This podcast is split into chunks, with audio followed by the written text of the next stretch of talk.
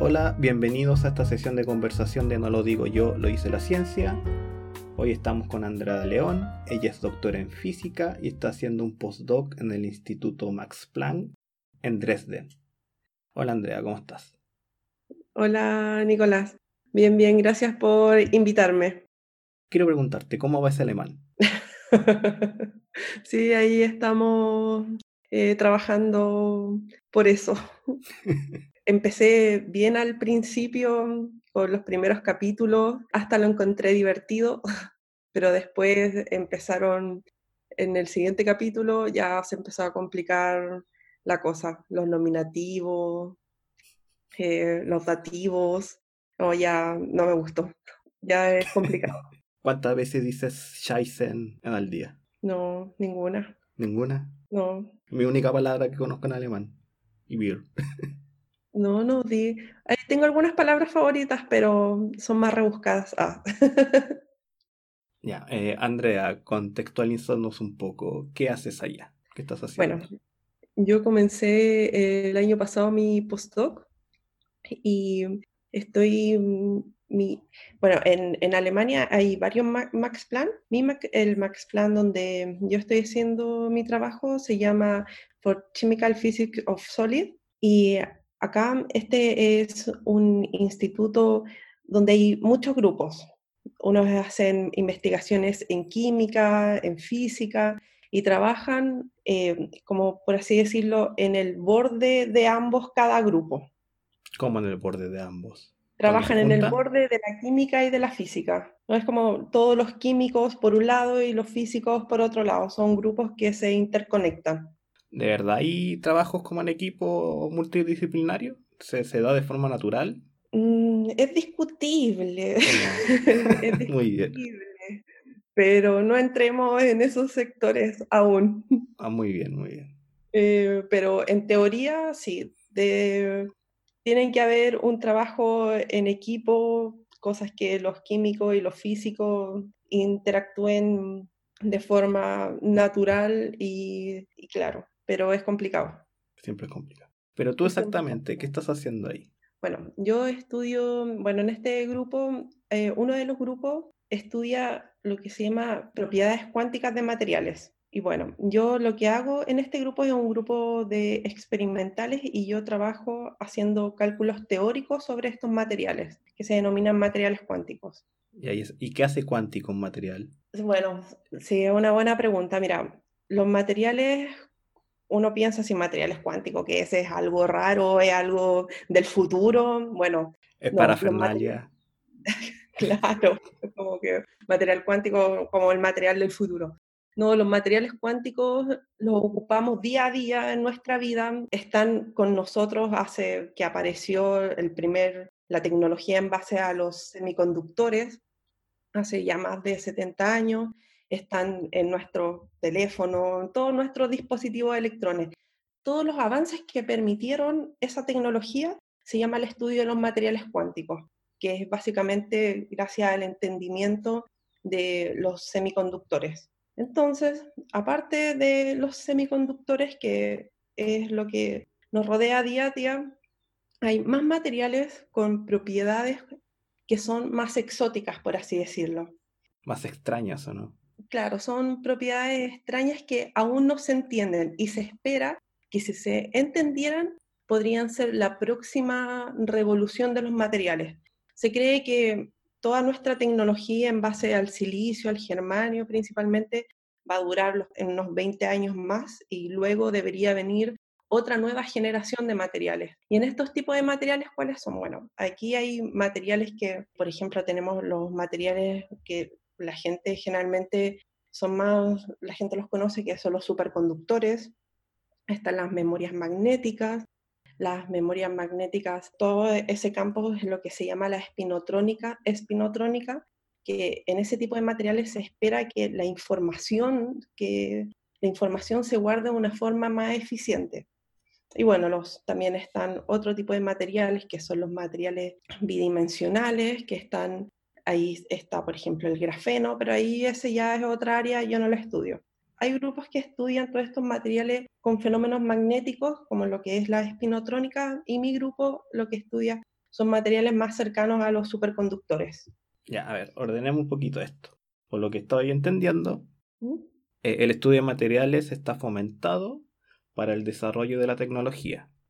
Con esto de los semiconductores se permitió la electrónica y el desarrollo de los primeros computadores. Y seguir estudiando el comportamiento de otros materiales nos ayuda a mejorar nuestra tecnología y, y tener en el fondo computadores más potentes, con más capacidad de cálculo y ver más rápido nuestras historias de Instagram. ¿Es más o menos así? Sí, pero... ¿Ya? Ya, sí, está bien. Pero eh, todo esto es un proceso muy lento. Por ejemplo, en el instituto donde yo estudio, todos los materiales que nosotros estudiamos no son con fines tecnológicos. Lo que nosotros hacemos acá es solamente un estudio fundamental. Un estudio fundamental de las interacciones que hay en estos materiales. Síntesis también de materiales, pero no tiene una directa aplicación. Eso lo hacen otro tipo de centros, pero nosotros esperamos entender y poder predecir el comportamiento de estos materiales para que en el futuro puedan ser más entendidos o puedan ser ocupados en dispositivos electrónicos, pero eso ya va más hacia el futuro. Claro, o sea, ustedes caracterizan, dicen, este material bajo estas condiciones tiene tal comportamiento, tales ventajas, tales desventajas, y después tienen que venir otras personas a ver cómo se aplica de una forma, como a la tecnología, cómo se puede mejorar. Pero ustedes no ven esa parte, ven la caracterización que se llama, cómo, se comporta. Generalmente los institutos Max Planck no tienen fines tecnológicos, es netamente ciencia básica. Y por ejemplo, bueno, también por el tipo de materiales que mi grupo estudia, por ejemplo, que son los superconductores, tenemos que pensar que, por ejemplo, ¿qué es un superconductor? Un superconductor lo tenemos que pensar que es otro estado de la materia, así como existe la fase líquida, sólida mm, del agua, también existe una, fase que se llama una fase superconductora. Y esta fase superconductora se da en cierto tipo de materiales. Y estos materiales tienen que tener la condición que cuando se enfrían, se baja mucho la temperatura, los eh, electrones, su estructura está en un estado especial y pueden, son capaces de conducir la electricidad sin perder energía. Imagínate cómo podría ser nuestro mundo en un futuro si nosotros pudiéramos contar con este tipo de dispositivos. Bueno, no se calentaría el computador. Claro, y también sería un cambio radical para, para, nuestra forma de vivir. Los precios cambiarían completamente.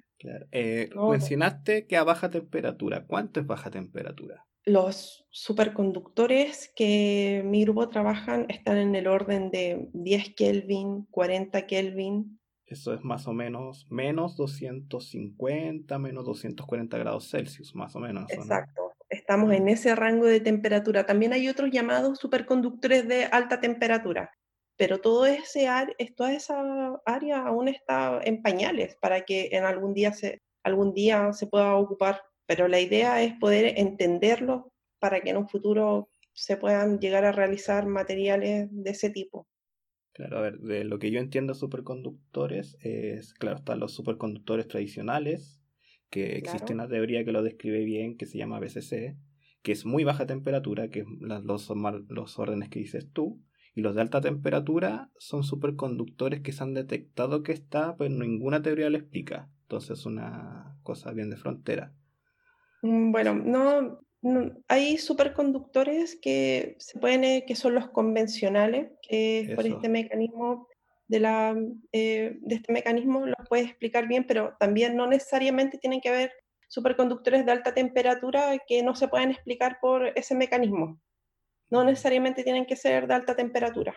Es que, bueno, esta teoría, la, la, que más o menos se entiende, eh, trabaja con las vibraciones de la red y eso tiene directa relación con la temperatura, ¿no? Entonces tienes que hacer la vibración de la red, de la estructura del sólido mínima para mantener, y eso es una temperatura en extremo baja. Claro, pero es que no, o sea, sí, pero no. Sí, pero no, ah, muy bien. Pero hay otro tipo de materiales que se llaman los materiales fuertemente correlacionados, donde las teorías que se usan usualmente para describir los, materiales fallan. pueden haber materiales que donde la temperatura baja, ¿qué pasa en un material convencional? La temperatura baja y los electrones, eh, el movimiento de los electrones es tal que pueden sentir las vibraciones de los fonones. Claro, así como le decimos forma técnica a cómo vibra a cómo vibra la red. Entonces, cuando ellos pueden sentir la, vibración, ellos se pueden, se, pueden correlacionar con otros, dos electrones se pueden correlacionar. Y ahí correlacionar lo entendemos como que están juntitos. Que se ligan, dos electrones están ligados a través de, de, la manito. de fonones, de, de, las vibraciones de la red, perdón. Pero en los materiales que son fuertemente correlacionados, puede también bajar la temperatura, pero hay otras interacciones, hay interacciones más fuertes que no, que no se permite que se manifieste fuertemente la, la, interacción de, lo, de, la, de, la, vibración de la red. Entonces les es imposible a los electrones poderse comunicar directamente, como lo que pasa en, los, en la teoría BCS. Ellos se comunican y se forman, pero ese mecanismo es un poco más complicado porque no es a través de los fonones, porque hay otras interacciones que están apantallando, que, que suprimen un poco esa interacción. Esas otras interacciones de que estamos hablando, interacción del electrón con el átomo de la red. Por ejemplo, estamos hablando de la interacción electrón-electrón. Ya, la atracción eléctrica entre ellos. Claro, esa interacción es muy fuerte, entonces ese movimiento ahora es más complicado. Entonces, para eso hay otras teorías que son las no convencionales. Y por ejemplo, mi grupo trabaja en uno de esos, en uno de esos sistemas que son superconductores de baja temperatura que no pueden ser explicados. Y de hecho, uno de mis de, en mi grupo trabajan mucho en un, en un material que es la familia de los rutenatos, que estos materiales son, como les dije, son materiales fuertemente correlacionados donde las interacciones en estos materiales son más complicados que no se puede explicar a través de la teoría que generalmente se usa para explicar la teoría de banda de los metales. Y este material, que son en base a rutenato, fue el primer superconductor de baja temperatura que se encontró que no tuviera cobre. Entonces, en un principio, porque generalmente los superconductores tenían átomos de cobre. Entonces, estamos hablando siempre de aleaciones con muchos materiales en, no, no muchos materiales, muchos átomos, distintos tipos de átomos. Entonces, generalmente hay cobre, oxígeno, algún metal. Entonces, bueno, cobre o metal. Eh, fue redundante. Pero este, este material que trabaja en arte en mi grupo fue el primer material que se encontró que, que fuera superconductor y que no tuviera cobre. Entonces dijeron, hoy, y aparte tenía una estructura que parecía, que parecía que era sencilla. Entonces dijeron, esto es perfecto, estudiando este sistema nos va a permitir entender mejor el otro tipo de superconductores. Entonces, ¿qué fue lo que pasó? Que todo lo que ellos esperaban no funcionó. Y esto, esto empezó, si no me equivoco, a partir en, el año, en, en los 90, 93. Entonces empezaron, empezó a haber mucha investigación tratando de explicar el mecanismo de este tipo de materiales. ¿Cuál es el mecanismo que da a surgir la superconductividad en este tipo de materiales? Estuvieron aproximadamente, yo podría decir, unos 5 o 7 años investigando a través de experimentos, de teoría, hay mucho, hasta que se diseñó un experimento que era en base a strain. ¿Qué es strain? Lo deformas, pero no hay dirección, es una deformación eh, ordenada, no es, no es como una cuando tú pones un material bajo presión, lo estás presionando en todas las direcciones. El, el strain es un estiramiento, puede ser estiramiento con presión del material en una dirección. Ya. En este grupo se diseñó un experimento en base a esta deformación, porque esperaban que con ese mecanismo se pudiera evidenciar ciertos Em, características que iba a determinar qué tipo de superconductor podía ser.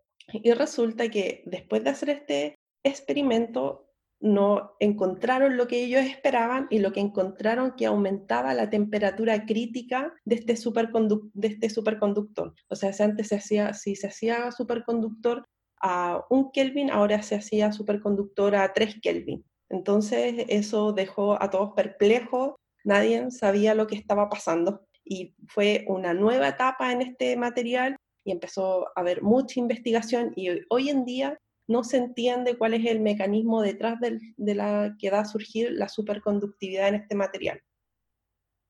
Entonces ya tenemos un material extraño que pensaron que iba a ser sencillo de estudiar y no lo fue. Claro. entonces por el solo hecho de un material, de apretarlo un poquitito en una dirección dada, eh, aumentaste su o cambiaste su cambio de fase, que es cuando pasa desde un conductor normal a un superconductor. Solo por el hecho de apretarlo. ¿En cualquier dirección o en una dirección muy específica? Eso fue también muy extraño porque es una dirección específica cuando se, se comprime en la dirección 100 del cristal, pero si se, se comprime en otra dirección, bueno, en otra dirección pasan cosas diferentes. No es que no pase nada, pasan cosas diferentes. Ya. Entonces, pasan otras cosas. claro, pasan otras cosas. Y en otras no pasa nada. Y en otras no pasa nada. Bueno, y mm, este tipo de materiales, a partir de, mm, de este compuesto que es, es, base estroncio, rutenio y oxígeno, aparecieron a aparecer otros, otros compuestos de la misma familia, que ahora cambiaron un átomo de estroncio por calcio y eso cambió las propiedades, ya no, era un, no tenía propiedades superconductoras, pero tenía otro tipo de propiedades y otro tipo de fenómenos. Y así, si tú vas cambiando los átomos, van apareciendo nuevas eh, propiedades. ¿Y ahí esas propiedades se entienden mejor que la superconductividad ahí o están igual de perdidos?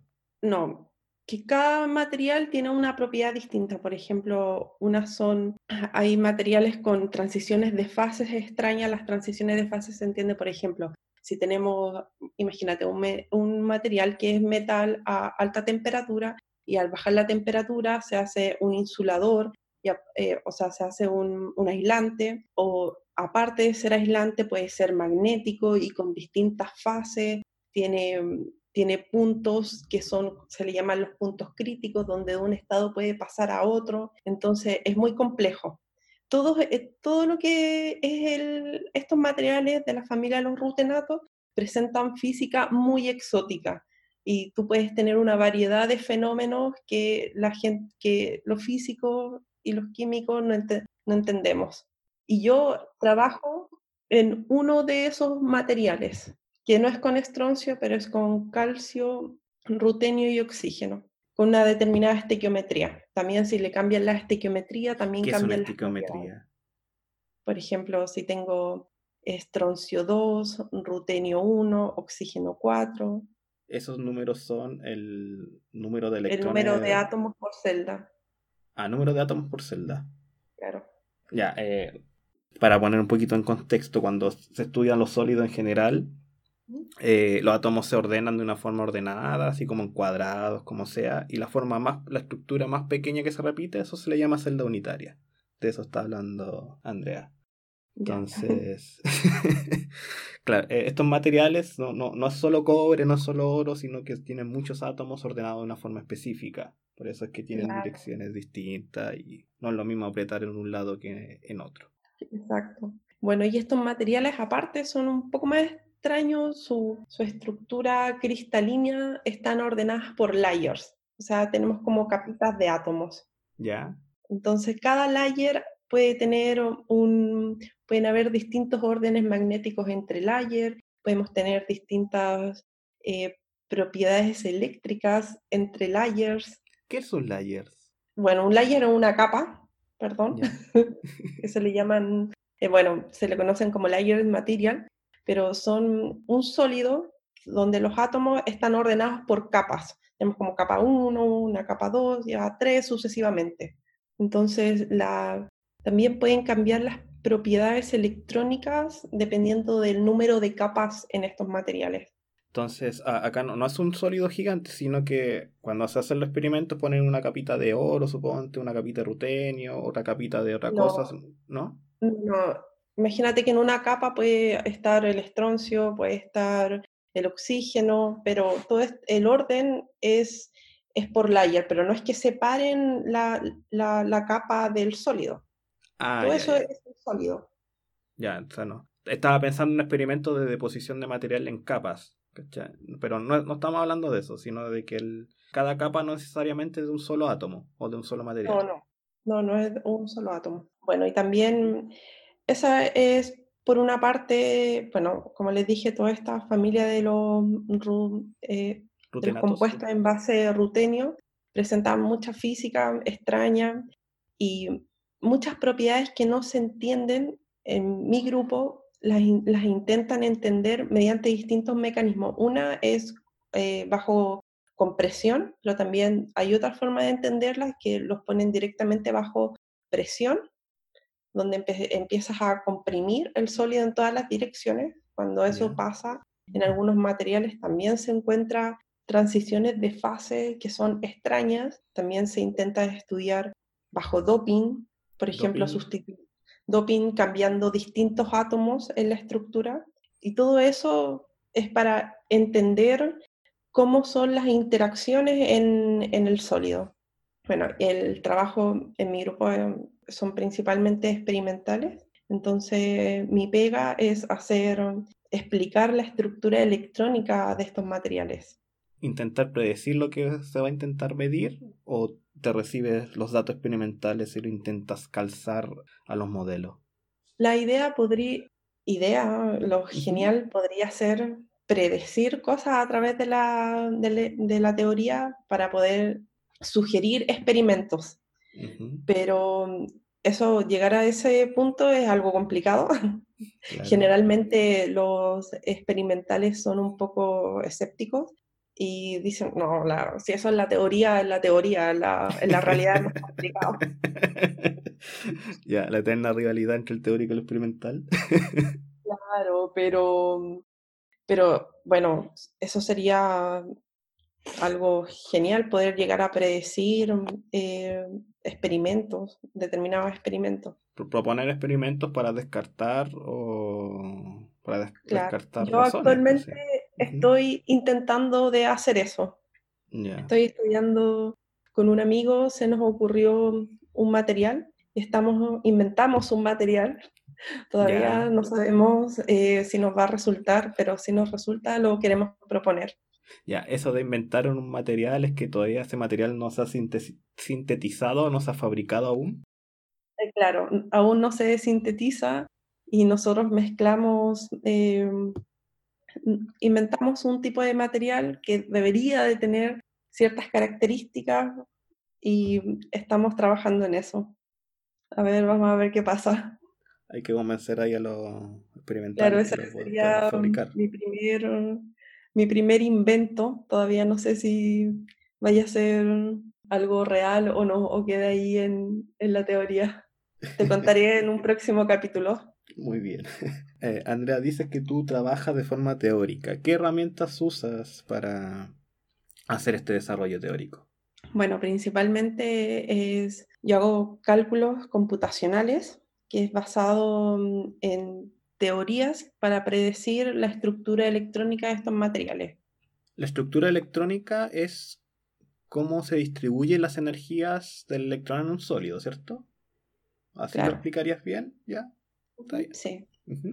Sí, que bueno, principalmente en base a los, a los datos experimentales, las, cuando ellos nos entregan las posiciones atómicas, el tipo de estructura, los espacios grupales de cada sólido, entonces con esa información yo puedo empezar a estudiar las propiedades de estos materiales. Y hasta ahora principalmente he trabajado en explicar transiciones de fases de estos materiales que fases, transiciones de fases magnéticas que pasan de un orden magnético a otro. Y otro, lo que, bueno, eso fue uno y lo que hago actualmente es aplicar esta compresión a materiales que son base a los, eh, al... los rutenatos. Eso, los rutenatos. Me cuesta decirlo en español, perdón. ¿Cómo, cómo es en inglés o cómo es en alemán? en inglés eh, Stroncio Ruthenate Compound. En, el instituto solo hablan en inglés, nada de alemán. Mira, eh, todo el trabajo es en inglés, pero hay gente de distintos lados y generalmente alemán, solamente los jefes son alemanes, pero todos los demás todos los investigadores chicos, postdoc, estudiantes son de todos lados. Y también hay harta gente habla hispana. Ah, puedes hablar en castellano ahí. Mucho. Y mucha gente sabe español. Eso es algo curioso. A mucha gente le gusta el español, le encanta cómo suena. Y mm, aprenden por, por interés. Bueno. Sí, así, que si hablo en español, tiene que ser bien chileno para que no se me entienda. Entonces me estás, me estás, diciendo que es necesario que yo aprenda otro idioma hablando castellano en Europa vivo. o sea, si en el momento de, hacer eh, tu trabajo como físico, cuando tienes que explicar todo, eso es en inglés, pero para relacionarte, o sea, tienes que saber inglés y también hablar un poquito, te van a entender español. Pero lo, lo, fundamental todo es en inglés. Cuéntame, Andrea, ¿cómo llegaste a trabajar ahí? ¿Tú estás haciendo un postdoc? ¿Cómo se postula un postdoc? ¿Cómo fue tu proceso para llegar hasta allá? Bueno, yo pude mm, venir a hacer el postdoc acá porque escribí, me contacté con la gente. Yo quería estudiar desde que estaba en el doctorado, que quería empezar a estudiar todo este sistema de materiales que se llaman fuertemente correlacionados. Me llamaba la atención todo este tipo de física exótica que la gente trata de entender que es un área muy activa de la materia, de lo que es materia condensada. Bueno, yo postulé a las becas Chile para hacer mi postdoc en, en Alemania. Bueno, no fue muy difícil porque yo llegué con mi financiamiento. ¿Y la beca Chile qué te financia? ¿Te financia tu sueldo? Claro, yo estoy acá con mi sueldo chileno. Trabajas en un instituto extranjero con un sueldo chileno. Así funcionan los, los, los postdoc en Beca Chile. Entonces, pero hay, hay mucha gente que tienen eh, distintas, hay muchos programas de becas, hay mucha gente de todos lados que vienen con distintas becas. Una puede ser directamente con el instituto, o, pero en general, eso por lo menos en mi instituto, para las personas que hacen teoría, la mayoría de los teóricos tienen algún financiamiento externo. Yo diría que la, mayoría de los recursos de mi instituto son para gente que es experimental. Claro, es donde más platos se necesita, hay que comprar los materiales también. O sea, bueno, es que acá se maneja mucha, mucha plata, tienen experimentos que son, pero espectaculares para estudiar este tipo de, de, de materiales. Entonces, ahí ya uno se pierde cuánta plata tiene que ser. Eh, oye, Andrea, ¿y tu beca Chile, tu financiamiento, por cuánto tiempo es? ¿Cuánto tiempo llevas allá en Alemania y cuánto tiempo te queda allá? ¿Y qué condiciones estás después de que se termine la beca? Bueno, eso es complicado. Yo creo que, mm, bueno, voy a postular, eh, bueno, se me acaba mi beca el próximo año, en teoría nos deberíamos estar viendo en, mayo, junio. ¿De vuelta acá en Chile? De vuelta acá en Chile, sí. Pero mm, no me voy a ir porque me invitaron a una conferencia mm, súper grande en Francia, así que me quedo por acá. Ya. Espero ir a mi conferencia y luego eh, no tengo planes. ¿La beca Chile te obliga a volver o te puedes quedar allá postulando otro postdoc, haciendo otra cosa?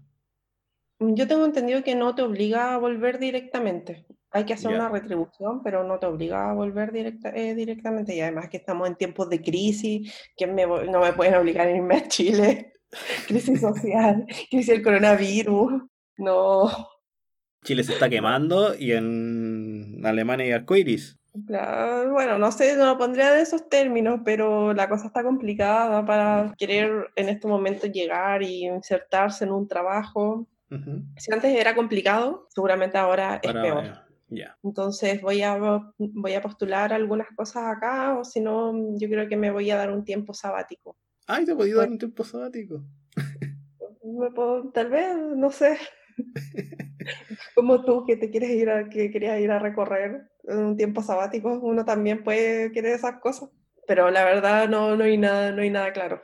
O sea, tengo, actualmente estoy trabajando en, en, varios proyectos en el grupo, entonces no sé si pueda terminar todo también por todo esto del, del coronavirus, muchos experimentos quedaron estancados y um, seguramente voy a tener que esperar un tiempo para poder finalizar uno de los trabajos. ¿Qué tan factible es que te termines tu postdoc ahí y te quedes y, continúes trabajando en el Instituto Max Planck, pero ya financiado por el Instituto Max Planck? ¿Pasa eso? ¿Es muy complicado? Mm, no, no creo que sea muy complicado. No sé qué tan probable sea, pero sí hay una probabilidad. Sí hay una probabilidad también o sea, si me pudiera quedar más tiempo para terminar mis trabajos, sería, mm, bueno, sería genial. Por una parte, todo lo que hacen en el instituto, desde el punto de vista de los materiales, el nivel de investigación es increíble. si pudiera estar un poco más, sería bueno, pero no me gustaría quedarme trabajando, no me proyecto mucho tiempo, más de un año acá. ¿Quieres subir? Me gustaría conocer otras dinámicas de, trabajo también. ¿Cambiarte como de área o forma de trabajar? No, formas de trabajar. Acá hay hartas restricciones con respecto, todo es muy jerárquico, no, no hay mucha libertad para hacer muchas cosas. Como si quiero hacer algo, tengo que pedirle permiso al jefe 1, al jefe 2, al jefe 3. Ah. ¿Por la idiosincrasia alemana? ¿O mm. No lo sé, no tengo tanta experiencia con los alemanes, pero eh, sí hay mucha jerarquía. Entonces no tenéis mucha libertad de, como de, acción a nivel de investigación, porque de, eso estamos hablando, supongo, ¿no? Claro, no, no tengo para nada de libertad, todo eh, tiene que ser muy... Eh, si quiero algo, tengo que informarlo, si estoy, quiero hacer algo, con, sobre todo con los materiales que ellos ocupan, no tengo libertades para decidir quiero hacer esto, quiero hacer esto cualquier cosa, quiero colaborar con alguien, no, no tengo esa libertad. ¿Eso no sería un poquito contraproducente con la idea esta mágica de la ciencia, de querer descubrir algo y decir por acá va? ¿O es solo mm, burocrático de informar? ¿O, es solo eh, informar o te pueden decir que no? Hay, hay, hay de todo. Yo conozco varias historias tristes, pero eso yo creo que da para el kawin. Puedes contarte alguna, ¿no? da, para el, da para el kawin.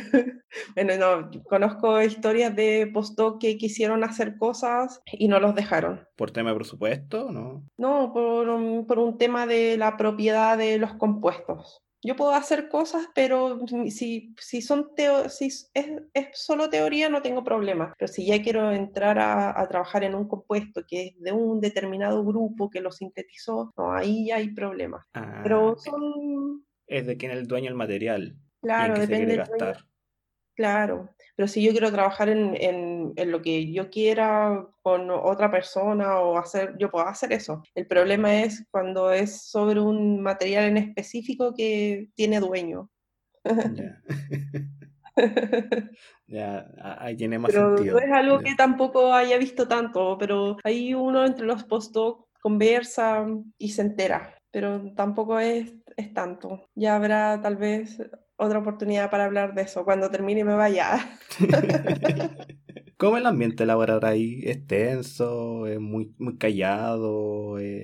Mm, sí, eh, yo, es que depende de los grupos, todo depende del grupo. En mi grupo yo creo que uno de los, es un grupo buena onda, es un grupo bastante buena onda, van a almorzar todos juntos, hacen, toman cafecito, llevan pastelitos, es típico, era típico antes del corona que alguien dijera, fui a la India y traje pastelitos de la India y los comparto. Y todo así, a comer. Sí, eso era algo súper común, eh, era como muy tierna esa dinámica. Em, eso es algo que, por ejemplo, nosotros en nuestro grupo no lo teníamos. Em, acá también algo muy extraño que si tú estás de cumpleaños tú tienes que llevar el pastel, invitarlos a todos. Ya. ahí tú llevas el pastel, tú mandas un mail diciendo, estoy de cumpleaños eh, y traje el pastel. Y todos, vamos a comer! ¡Feliz cumpleaños! Eso es como extraño, por lo menos para, mí desde Chile es extraño. E, eso es muy extraño para, mi, para mi cumpleaños. Me dijeron, hoy tenía que traer el pastel. yo, no voy a traer un pastel. Se supone que es un regalo, me están, me están celebrando a mí. Claro, como. Compra tú la torta. No, no, me sentí así como muy, no, no, como que no me puedo insertar en, e, en, esa dinámica, pero era entretenido, a mí me gustaba ir a comer cuando alguien lo llevaba. pero hay otros grupos que no, son más, que son más, que no tienen esa dinámica y son un poco más, más cerrados. y, sin muchas actividades, hay de todo. Ya, ¿Eso tiene que ver con tu con la personalidad o como con la cultura de los que conforman los grupos? Mm, depende del jefe. Depende del jefe. Hay jefes que hacen solamente sus reuniones, eh, los típicos coloquios, pero no más. En cambio, en mi grupo se suelen hacer mm, dos veces al año un viaje, ¿sí? una especie de workshop en otro lado, donde tú tienes que presentar tu trabajo y, y hacer una dinámica y compartir. Llevas póster, todo entre el grupo. Es un grupo grande, son como no, 30 personas. Grupo grande. Claro, entonces todos hacen distintos... Y dentro del grupo hay subgrupos. Entonces todos los grupos hacen, trabajan con distintos materiales. Con, por ejemplo, está el grupo que hace eh, algunos materiales que son eh, generalmente tierras raras. No sé si conoces las tierras raras. No, todo donde está el europeo, el serio, los de abajito de la tabla periódica. Claro, las tierras raras yo sé que se usan mucho en la electrónica, por las propiedades que tienen, se usan bastante. Y el mayor productor de tierras raras es China. Y eso, eso es todo lo que sé de tierras raras.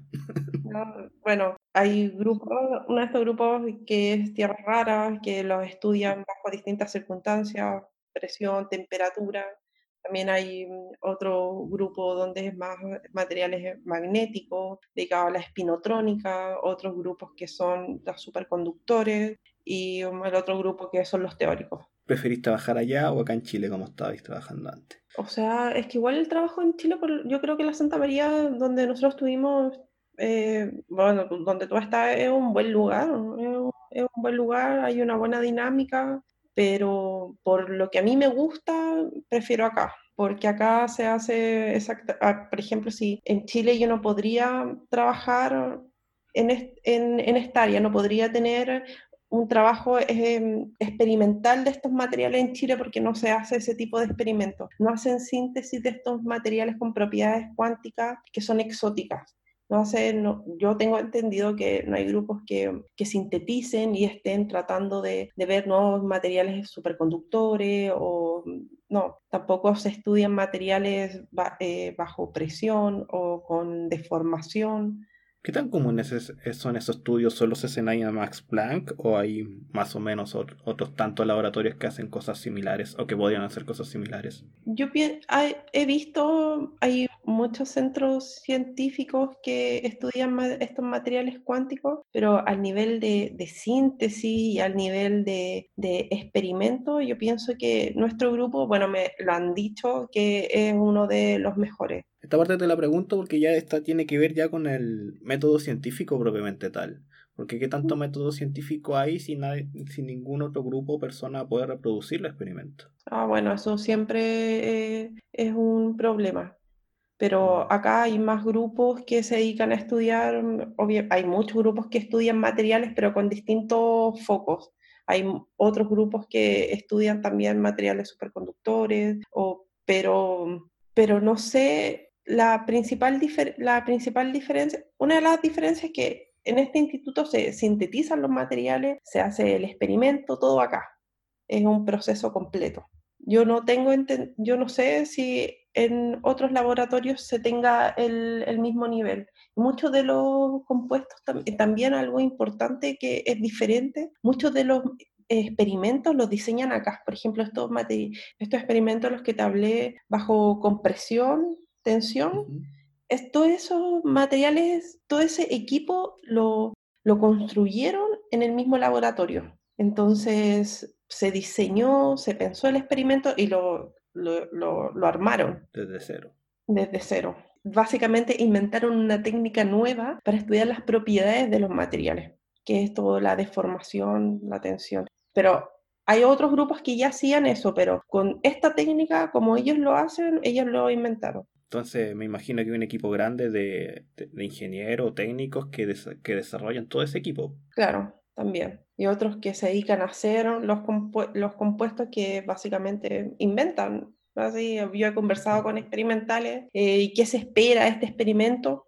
No sé, veremos. A veces ni siquiera tiene una motivación tan clara eh, que vamos a hacer esto por esto. Generalmente yo soy un poco más más metódica tal vez con el trabajo, si voy a empezar a hacer un estudio es porque tengo una motivación clara de lo que quiero, más, más o menos a dónde voy a abordar, qué espero encontrar, pero los experimentales muchas veces no tienen eso mismo, como que muchas veces lo hacen por, por pruebas. Así, vamos, veamos qué pasa, qué, qué pasa si pongo esto, qué pasa si estiro en esta dirección, qué pasa si pongo presión en este material, solo para ver qué pasa. No, la motivación no es tan clara desde el principio van, se va descubriendo paso a paso. Eso me llamó harto la atención. Es que eso se, así se descubren las cosas, creo yo. O sea, no. Claro, por ejemplo, en el material. Probando con todas las cosas.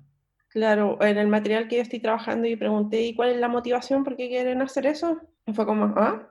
no, queremos ver cómo cambia, por ejemplo, esto en uno de los materiales donde yo tra eh, en el que estoy trabajando se estudia la, la resistencia en función de la temperatura. Y estos materiales, este material que pertenece a esta familia de, que presenta propiedades raras, tiene un diagrama, tiene una, la resistencia, tiene muchos cambios con la temperatura, tiene distintas fases.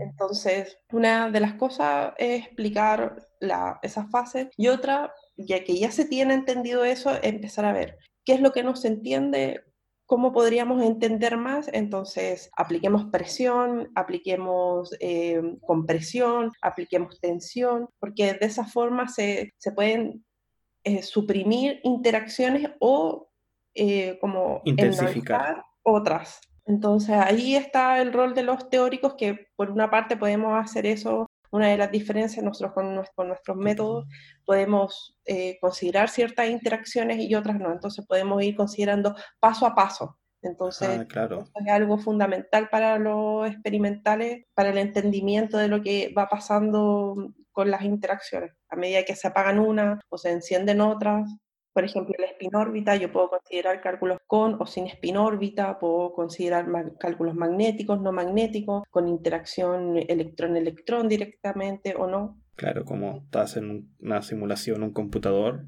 tú la apagas nomás, le pones off a cada una de las interacciones porque claro, pero en el experimento no se puede hacer eso, en el experimento tú tienes todo, pero obviamente en el experimento depende de las condiciones cada interacción, por ejemplo con la temperatura van cambiando, unas se pueden eh, ir disminuyendo, otras se pueden enalzar, entonces esa es una de las ideas de estudiar diagramas de fase de estos materiales y, pues, esos diagramas de fase pueden considerar por ejemplo presión, temperatura, strain, mm. entonces ahí ven cuáles son esos cambios y luego con esos cambios, por el otro lado, la teoría tiene que ir considerando, ya, este cambio puede ser debido a la presencia de un orden magnético, sí, no. Ahora, ¿qué pasa si agrego un acoplamiento spin-órbita? Sí, no. Y ahí se va ajustando hasta que le dé al palo al gato. Hasta que salga algo bonito.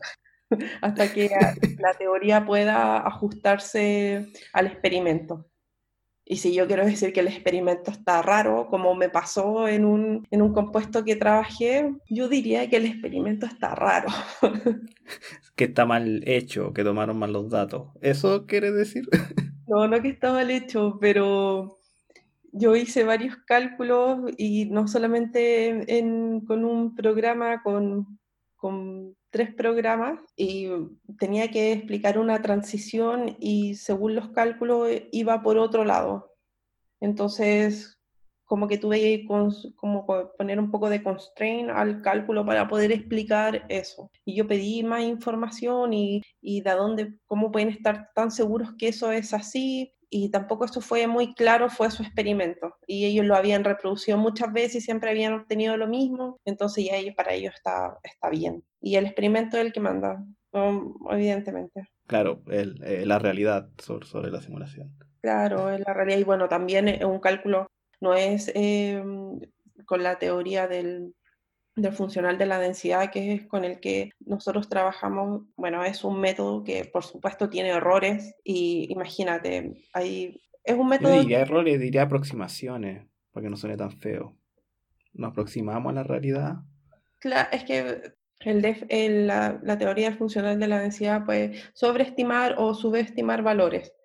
Y eso va agregando errores en tu cálculo, entonces tampoco uno puede confiar al, al, ciegamente en tu cálculo, porque en sí la teoría, en sí la teoría considera ciertos em, errores. Y aparte que en estos materiales son un poco más complicados porque tú tienes que, como son estos materiales que se llaman eh, fuertemente correlacionados, se, las interacciones de electrones-electrones son muy fuertes, entonces se tienen que agregar esos términos en, en la teoría y eso va un poco más allá de lo que es el, el DFT estándar. Entonces también es, puedes, puedes eh, conseguir más errores. Realmente se ajusta bastante bien, uno consigue cálculos con, con un 5% de error, un 10% de error, y eso eh, se considera bueno. Claro, para poner en contexto un poco estas teorías de muchas partículas, así que estamos hablando de miles de millones de partículas, hay que hacer ciertas aproximaciones para simplificar el cálculo. Y en esas simplificaciones que vienen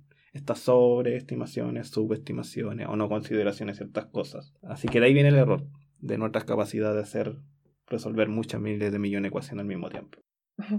Claro, una forma de decirlo, sí. Claro. Pero eso no quiere decir que no sea eh, una buena teoría. no. base a esta teoría se pueden predecir muchas propiedades y es muy exitosa con la mayoría de los materiales, pero en estos sistemas que son los que se le llaman los, los correlacionados, los que con esos en estos sistemas se tiene un poco, hay que tener más, más cuidado. Y bueno, y también hay teorías que van mucho más allá, pero yo no trabajo ya en, en esa área. Muy bien, Andrea. Vamos terminando. Muchas gracias por venir, muchas gracias por la entrevista. Mm. Espero que no sea muy tarde allá. De nada, no. Eh, la tarde está comenzando. Ah, está bien. Bueno, y espero que las cosas vayan mejor por Chile. Quiero volver. Nunca fue mi intención quedarme. No te creo nada. Bueno, me creí. Yo siempre, yo me imagino trabajando en Chile. Sí, de todas maneras, ¿por qué no? Yo, yo, lo único que sé es que tú algún día vas a ser jefa de algo y te, van a, y te voy a mandar mi currículum. Eso yo lo, la única certeza, certeza, que tengo yo en la vida es esa. Voy a poner... No, bueno, gracias por, por, tus predicciones. Ojalá que sean ciertas. Muchas gracias por la entrevista. Se agradece tu tiempo. Nico, nos estaremos viendo para la próxima. Muchas gracias a ustedes por escucharnos. Nos estamos viendo en, el, siguiente episodio. Recuerde que nos puede escuchar en Spotify, Apple Podcast, Google Podcast y tenemos nuestro canal de YouTube. Chao. Chao, chao.